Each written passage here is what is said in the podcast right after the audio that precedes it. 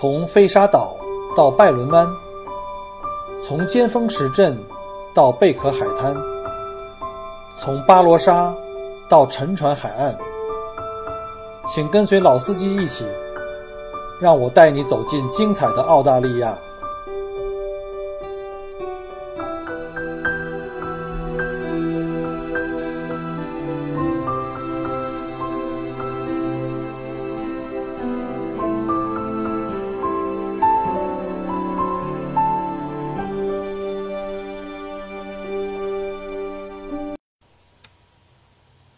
听友，大家好，欢迎来到 Michael 国聊澳洲。嗯、大家可能都已经注意到这几期有一些变化哈，呃，变化总是好的，尤其是一些提高。呃，发现我们的节目开始配配有这个片头跟片尾的片花。在音乐的选择上呢，我也是特别的选了自己特别喜欢的一部电影，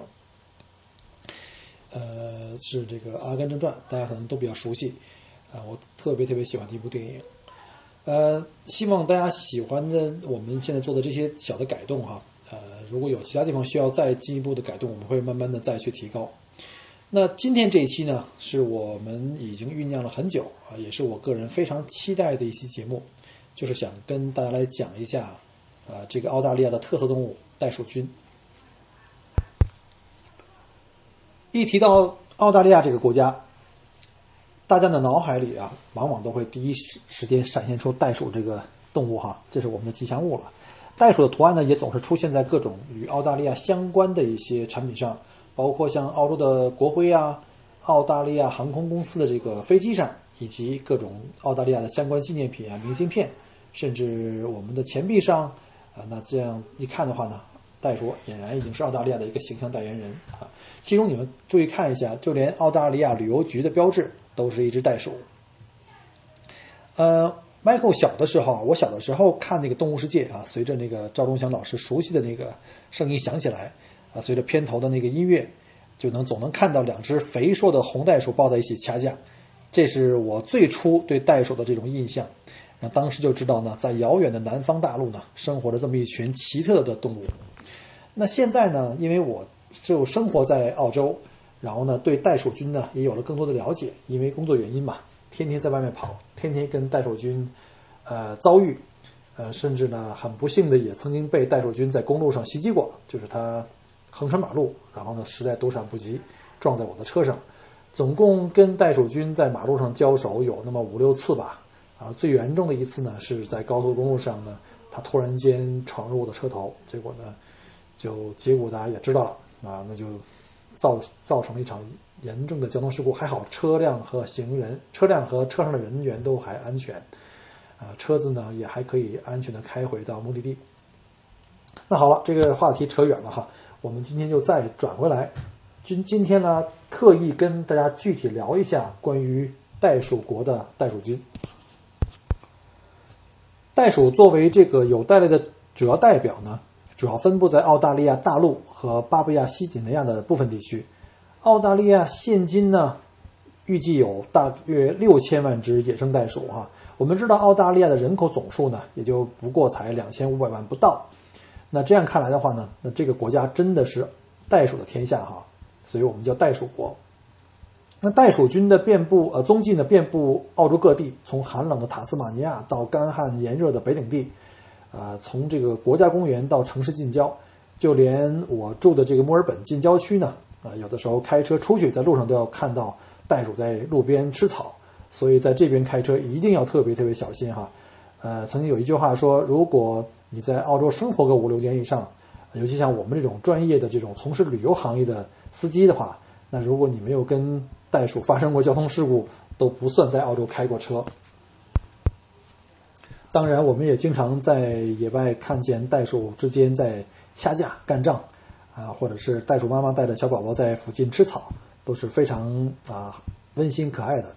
那说到袋鼠的话呢，我们就不得不先大概给大家普及一下关于在澳大利亚这些有袋类的故事哈，普及一下最基本的生理卫生知识。这是楼主这个上中学的时候学的最好的一课了啊。那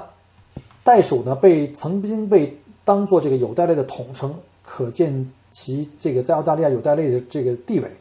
那有袋类呢是属于比较原始的哺乳类动物哈，我们人类也是哺乳类，但是有袋类呢跟我们比的话呢就更加古老很多，也更加原始。有袋类虽然也是胎也是胎生动物，但是它们跟我们这些高级哺乳类呢，像人类啊，或者是牛羊啊、马呀、猫啊这种高级哺乳类呢，还是要更加原始。因为有袋类呢，它们的这个子宫里是没有胎盘的，所以呢，他们没有胎盘呢，来给这个小宝宝提供更多的养分，所以呢，这小宝宝不可能在妈妈的子宫里面可以发育成完全的幼崽，所以他们只能是产产出这个早产儿。然后在体外的这个育儿袋进行二次发育，直至到成熟。在生物学里面，对这种没有胎盘、幼崽需要在育儿袋里发育成熟的这个哺乳的哺乳类呢，称为后兽；而有胎盘可以直接产下成熟幼崽的哺乳类呢，称为真肉。真兽的话，就是我们比如像人类啊啊，像牛啊、马呀、猪啊，这都是真兽。那还有一种呢，就是也是澳大利亚特色动物，它们就是更加原始的。比如说，像还可以下蛋的哺乳类，呃，像这个澳大利亚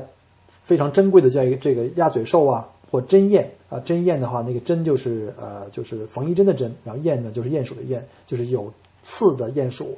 看起来呢比较像刺猬，所以大部分的游客到了澳大利亚看到针鼹以后呢，都会把它们误认为是刺猬，其实它们跟刺猬是没有半毛钱关系的哈。那这些呃单孔目的动物呢，也被称为原兽。很显然，袋鼠呢是属于非常早期的哺乳类的代表。那据科学家们的推测呢，大约大约距今在一亿多年以前的白垩纪，有袋类就可能已经在地头地地球上有广泛的分布，并可能呢还与还原始的这个胎盘类当时是平起平坐的啊，因为当时胎盘类呢以这个食草类的比较多。可是随着新生代距今大概七千五百万年的左右的来临。有胎盘的这个胎盘类呢，就发展进化了，出现了一些猛禽和猛兽，呃，一些猛兽，主要像什么老虎、狮子、大象，还有像人类。那有袋类呢，就显然不是他们的竞争对手，在好多大陆呢都败着败下阵来啊，甚至被高级哺乳类给吃掉啊，逐渐走向了这个衰退或灭绝。那只有在澳大利亚和南美，因为呢，它的这个大陆呢，其与其他的大陆当时是相隔离的，有大海嘛。所以成为了有袋类的一个庇护所，那一直可以生活至今。可是，那我们也发现呢，那现在在南美洲的有袋类为什么没有像澳洲那么多呢？南美是第三纪早期，就距今大概七千万年左右，由于这个地峡断裂而跟北美洲当时是隔离的，所以呢，北美洲后来发展起来的这些高级的哺乳类呢，就是有胎盘类的这个哺乳类呢，是没有机会进入到南美。从而保护了南美原有的有袋类跟原始的有胎盘类，啊，它们一直相当成功的生存到一直到了三第三纪结束，就大概距今一百多万年以前。在那之后呢，南美洲通过地峡重合，又跟美洲呢，又北美洲呢，又重新连接在一起了。那进步的有胎盘类的这些真兽哈，尤其是这些啊食肉类的猛兽呢，就从这个北美直接南下到了南美。所以呢，后来南美的大部分的有袋类呢也灭绝了，只是在南美的中部和一些高原地区呢，还能够零星的看到一些小型的啊高原有袋类。而澳大利亚就比较幸运了，因为澳大利亚这块大陆呢一直是跟所有大陆相呃孤立的，所以最终成为了这个有袋类的乐园。好了，那我们再扯回来这个关于澳大利亚袋鼠菌，那所有的袋鼠呢，不管大小，都长着非常强有力的后腿。袋鼠呢，就依靠强有力的后腿呢，以跳代跑，最高呢可以跳四米高左右，最远呢可以跳十三米，可以说是跳得最高并且最远的哺乳类动物。别看是跳，速度也是非常快的，最多可以达到每小时六十五公里。那除了强壮的后腿呢，袋鼠菌还有一条又粗又长的尾巴，长满了肌肉。这看似累赘的大尾巴，对于这个袋鼠来说是非常非常有用的。因为它在跳跃时呢，啊，可以来帮它控制身体的平衡，啊，可以帮助袋鼠呢跳得更高或更远，充满爆发力。同时呢，在袋鼠休息的时候呢，可以帮忙支撑身体用。尤其在这个跟别的袋鼠在打架的时候呢，这个尾巴就可以当做第五条腿。一方面呢，可以支撑起身体啊，让它来踹对方；同时呢，也可以拿它当鞭子来用啊。所以呢，这是它的一个武器。袋鼠，袋鼠呢，它身上肯定是有袋子啊，这个就是呃袋鼠的育儿袋。但是我们知道吗？只有袋鼠妈妈才有育儿袋，而袋鼠爸爸是因为不负责养育袋鼠的，所以呢，他用不着有育儿袋。育儿袋里边的话呢，有一根上齿骨呢，或者叫做袋骨支撑，用来抚育早产的袋鼠宝宝。袋鼠妈妈怀孕期只有短短的三十三天，最长也不过四十天。袋鼠宝宝产下时呢，身长呢不到两厘米，就像一个呃花生米这么大，体重不到一克，后腿还被胎膜包裹着，光溜溜的还没有毛，也看不见东西，就像一个呃活生生的一个花生豆。好在他妈妈有个育儿袋，并在临产前已经把袋内都清理干净了，还用舌头从尾巴根一直的舔到了育儿袋的袋口之间啊。这样的话呢，在毛发中间呢，可以舔出一条比较湿的狭窄通道。那幼崽在产下来以后呢，就会凭着本能呢，沿着这条小路，闻着妈妈唾液的味道呢，就艰难地爬到了育儿袋里边，啊，然后好不容易找到乳头，就叼住不放。袋鼠的乳头呢，啊，随着这个受到刺激以后呢，也会滋之后呢，迅速膨大，然后紧紧地堵住这个幼崽的嘴巴，因为幼崽是没有力量去吸吮奶汁的，因为它还没有完全发育。而这时候呢，因为乳头受到刺激啊，这个袋鼠妈妈会主动喷射乳汁给这个幼崽。小袋鼠就这样在妈妈的育儿袋中生活大约两百三十天啊，才能够最后离开。有意思的是呢，袋鼠妈妈呢其实长了两个子宫，左边的子宫的袋鼠宝宝刚刚出生两天，那袋鼠妈妈右边的这个子宫呢又怀上了第二胎。那这种情况下呢，这个第二胎呢就会在妈妈的子宫内呢暂时处于一个休眠状态啊，它要等到上一胎的这个袋鼠呢成熟，而且已经确实离开母体可以自由活动了，或者是因为意外情况发生死亡了，这个第二个这个宝宝呢在另外一个子宫里宝宝才开始自动的开始发育，然后再经过三十天左右呢再产出，如此周而复始，所以袋鼠妈妈的子宫呢常年怀着宝宝啊，这是非常非常忙碌的子宫了啊，在这个动物界里也是非常奇葩的。袋鼠妈妈最多呢可以同时照顾三个宝宝。我们知道，一个在子宫里可能在休眠，另外一个呢在育儿袋里在发育，第三个呢可能是一个已经成熟的哥哥或姐姐，已经在草地上蹦来蹦去了。上面提到的呢，袋鼠君的妈妈呢有两个子宫，你不知道它其实还有另外一个更加绝的一个啊，就是它有三条阴道，这简直是一个非常糟糕的生殖系统啊！这是人类不可以想象的。那么我们就再给大家来普及一下袋鼠的生理卫生。雌性袋鼠的生殖系统呢是一个中字形啊，两边呢呃的侧阴道提供这个供那个精子进入，中间的中阴道呢是供幼崽爬出啊，两个空隙呢供输尿管穿过，三条阴道汇合到泄殖腔，开口于体外啊，泄殖腔就是比较原始结构了，为肠道啊、尿道、生殖器的呃共用的出口了。三个阴道和两条输尿管道呢互相纠缠，让子宫呢缺乏生长空间，因为里面都塞满了嘛，肚子里面没有其他地方再有其他的这个这个器官可以容纳，所以呢它无法像人类这种真兽的子宫一样可以融合成较大的宫腔啊，同时也没有这个呃胎盘，而真兽，比如说是像人类，人类的输卵管呢是一个 Y 字形啊，上头两端各自连接一个卵巢，下方呢愈合成肥大的子宫啊。经这个宫颈口开口于阴道，与排泄系统就没有什么纠缠了哈，这是比较高级的哺乳类的这个这个生殖系统。我们好像讲的有点多了吧？这个是我们在中学的时候生理卫生第十三章讲的内容啊，大家有时间的话可以再找回自己的课本，翻回到十三章哈。当年这个 Michael 就是特别喜欢学生理卫生这门课，结果很遗憾的是讲到十三章，老师就说大家自学，非常遗憾哈，所以呢。来到了澳大利亚，我就通过袋鼠呢来自己自学了一下。因为我们知道呢，在那个袋鼠的子宫呢没有空间，非常狭小，所以袋儿呢不可能长得很大，胎儿就不可能完全发育啊，就不得不早产出来，这个是一个不争的事实。然后在育儿袋里呢再次进行发育，所以呢。我个人觉得呢，就是在这个澳洲这种有这种特色的有袋类的动物呢，因为主要都是这种生殖系统，所以大部分都是早产儿。我们知道，除了袋鼠之外呢，还有袋熊，还有这个树袋熊。袋熊跟树袋熊不一样的哈，树袋熊叫考拉，袋熊呢叫 wombat，啊，它们的脑子呢发育就相对的受到一些影响，所以呢，在我们看来就比较呆萌，这也是有袋类动物呢就自我保护比较差，啊，行动相对比较笨的这个原因吧。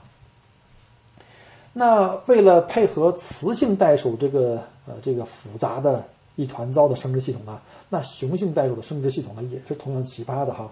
这时候是知识点，请大家拿出笔来做笔记。捡重要的说啊，捡干货。雄袋鼠的阴茎在睾丸的后面啊，这个跟人类是正好是相反的啊。通常呢有两个龟头，没听错哈，是两个龟头，而且呢是分叉的，而且只用来交配，不用来排泄。尿道仍然是跟肛门共用的泄殖腔啊，这是比较呃原始落后的。其实呢，只有我们真兽啊阴茎才能够用来尿尿的啊，这就讲多了。那澳洲呢？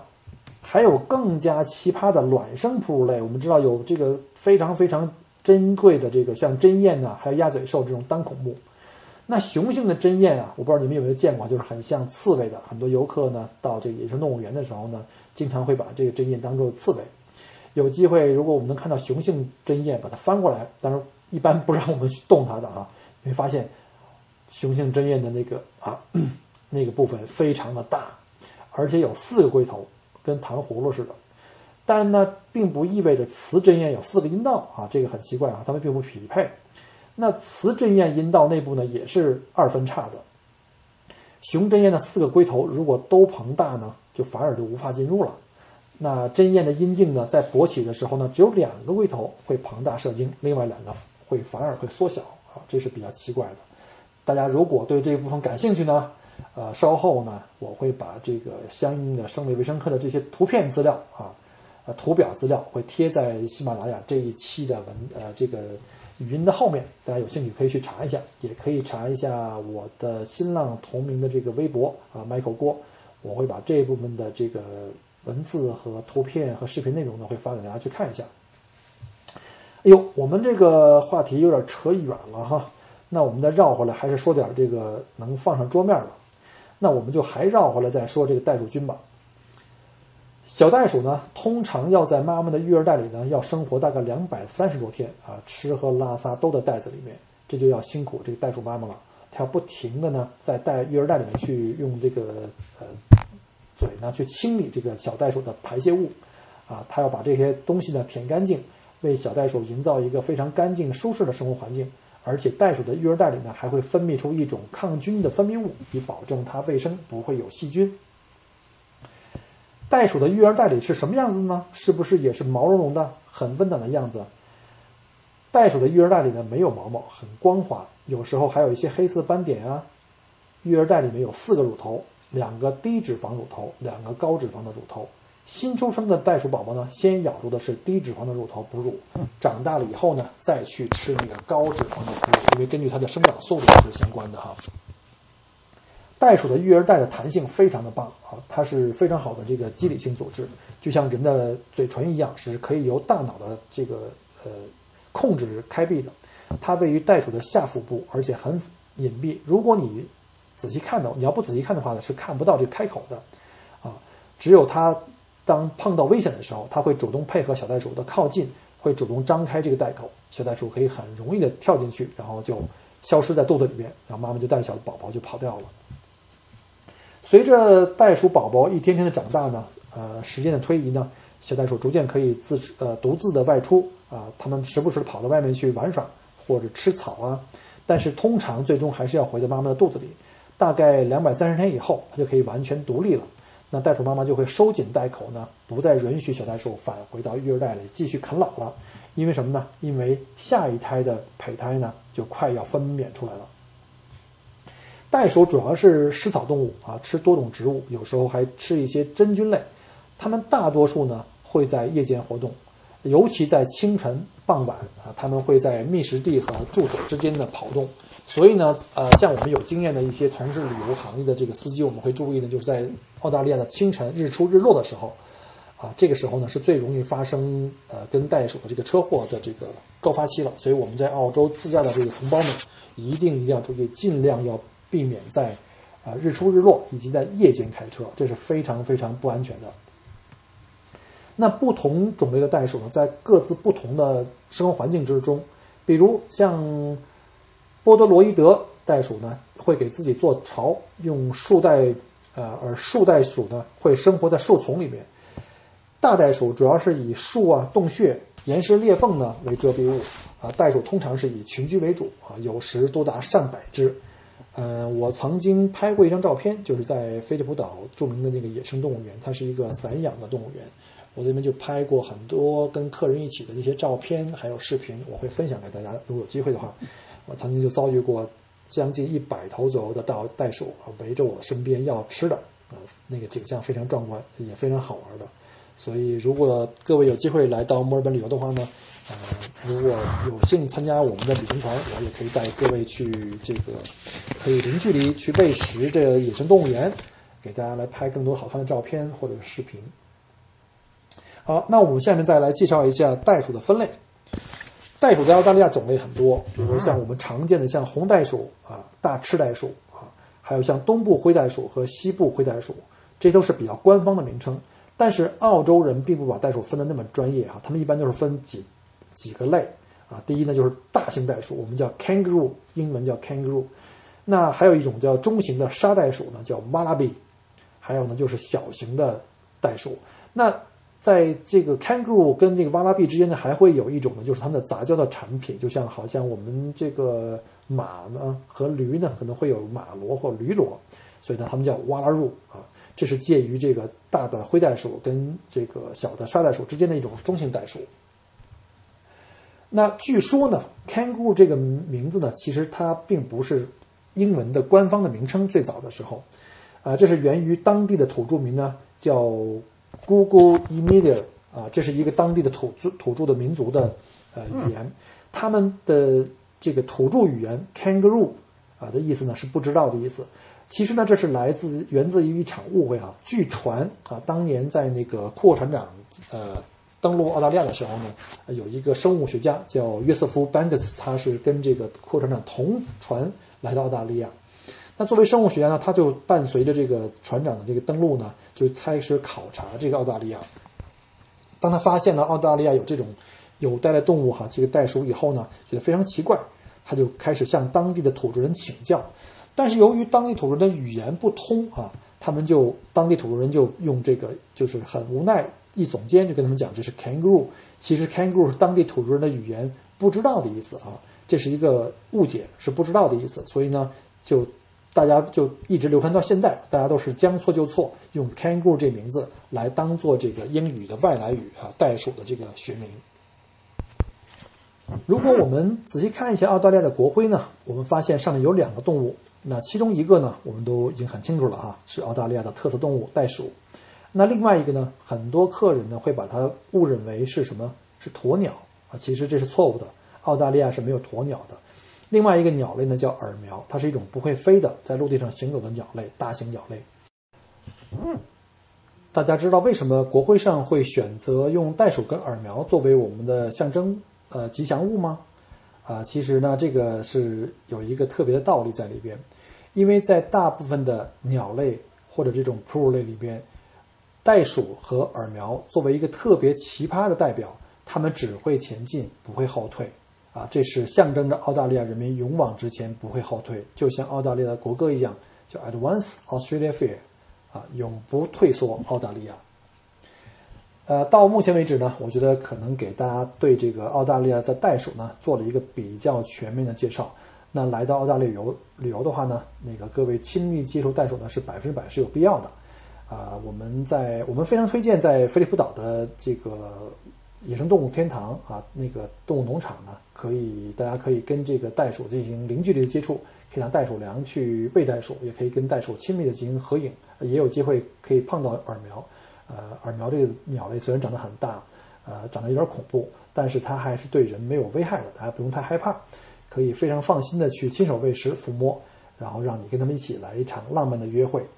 啊，这一期呢就讲到这里。如果各位对澳洲有什么各种各样的问题呢，欢迎大家在这个节目之后给我留言，也欢迎关注我的新浪同名微博 Michael 郭，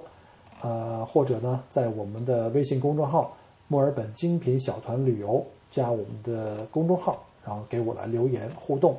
那谢谢各位，呃，祝各位晚安。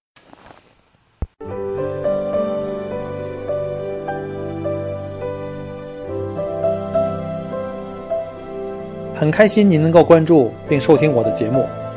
如果您觉得还不错，请您转发并分享给您的朋友们。同时，也欢迎您给我线下留言。除了喜马拉雅，欢迎您关注我的同名新浪微博“麦狗锅”。同时，希望您关注我们的旅行服务公众号，微信公众号“墨尔本精品小团旅游”，里面有很多澳大利亚的旅游资讯和攻略。希望我的节目越做越好。